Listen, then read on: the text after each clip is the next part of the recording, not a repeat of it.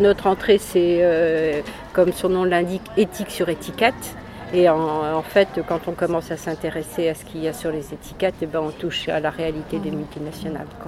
Nous, localement, on s'intéresse plutôt au textile parce que c'est quand même compliqué de tout, euh, de focaliser sur tout. Donc, on est plutôt euh, sur le textile. Euh, alors, éthique sur étiquette, c'est un collectif qui a à la fois, alors suivant les, territoires, mais nous, localement, on a une union de consommateurs donc là, à travers ça, on peut mener des actions avec les, consommateurs.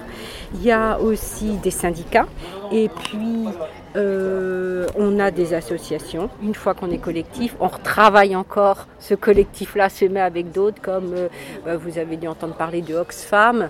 il y a Amnesty quelquefois quand il s'agit de, de, droits humains. donc, alors pression sur la législation, oui.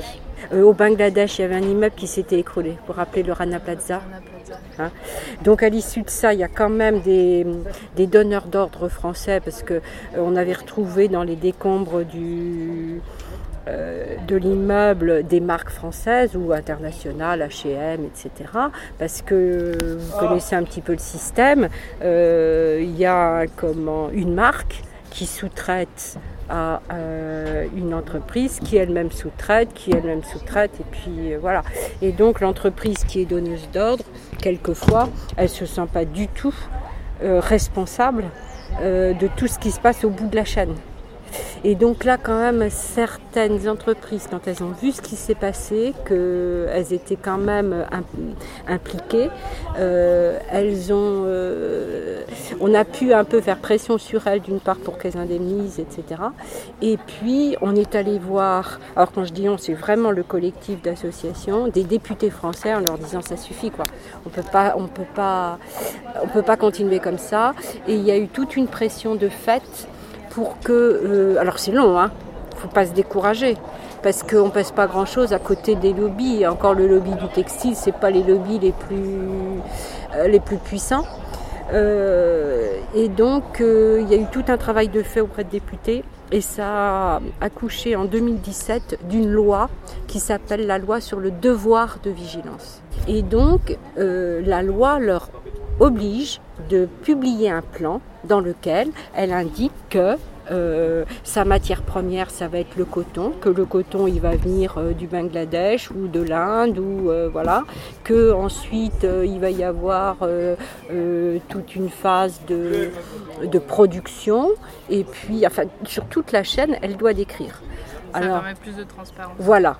Et nous, localement, on s'est un peu affronté à Yves Rocher euh, parce qu'il y avait une succursale d'Yves Rocher euh, en Turquie.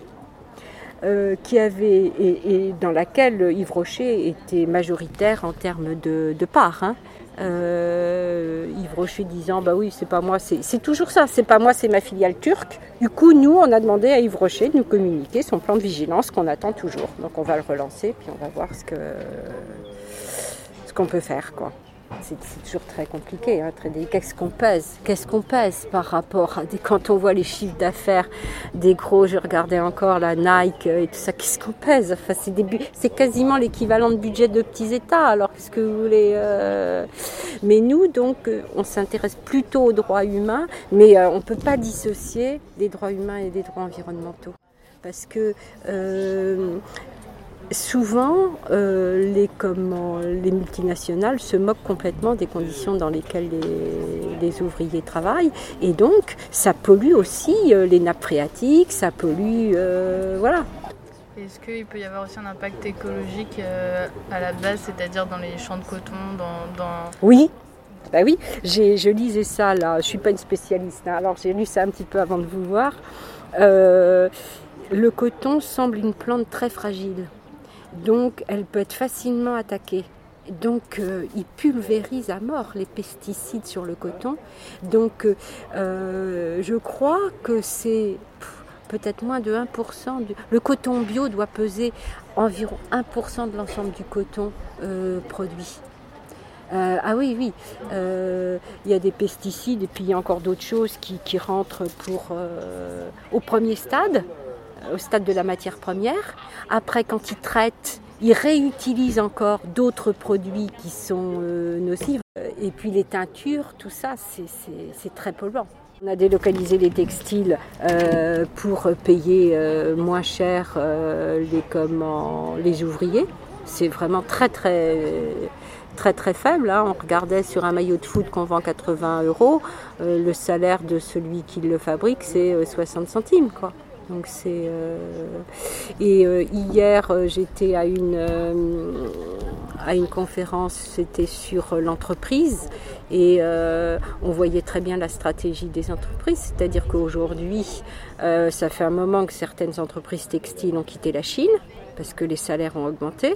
Elles sont allées sur, euh, sur le, le, Bangladesh, le Cambodge et tout ça. Et là, ça commence un peu. Maintenant, c'est l'Éthiopie. Et je lisais un reportage dans Le Monde il y a quelques jours. Euh, L'Éthiopie, ça marche pas parce qu'ils veulent tellement payer bas les gens que là, pour le coup, les gens se sont révoltés. Ils ont dit non, c'est pas possible. Il y a plein d'absentéisme, etc. Donc vous voyez jusqu'où ils vont. Donc pour moi, je vois pas quel est l'autre. Euh, si ce n'est la recherche du profit. Mais c'est là où aussi il faut qu'on arrive à créer des, mouvements un peu euh, mondiaux ou, internationaux, parce que si nous, on peut les soutenir pendant qu'ils font une grève euh, financièrement pour leur permettre de tenir, etc., bah, ça les aide. Parce que nous, il ne faut pas se leurrer, hein. c'est comme ça que les conditions, euh, c'est parce qu'au 19e et au début du 20e, il y a eu des, ouvriers qui ont manifesté, donc il y a ça. Et puis, euh, nous, on n'est pas pour le boycott des, produits parce qu'on ne sait pas bien ce que ça peut produire. Malgré tout, ça, euh, dans ces pays-là, c'est déjà une entrée. Euh, mais on, comment, on sait que quand, je vous dis que 80 euros d'un maillot de foot euh, sur, sur 80 euros, il y a 60 centimes qui va euh, à celui qui l'a produit. Tout, euh, tout le reste, c'est les marges, c'est les distributeurs, c'est la pub. c'est le sponsoring, etc.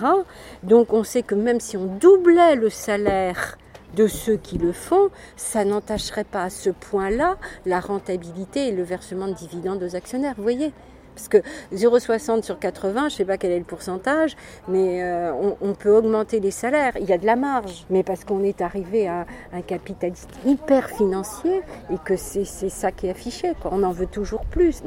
C'est compliqué parce que je sais aussi qu'il y a des gens qui n'ont pas de sous, donc euh, c'est logique que quand on, quand on est au RSA, euh, on cherche le t-shirt à 5 euros mais il y a quand même un prix, un juste prix quand même. Il faut essayer de,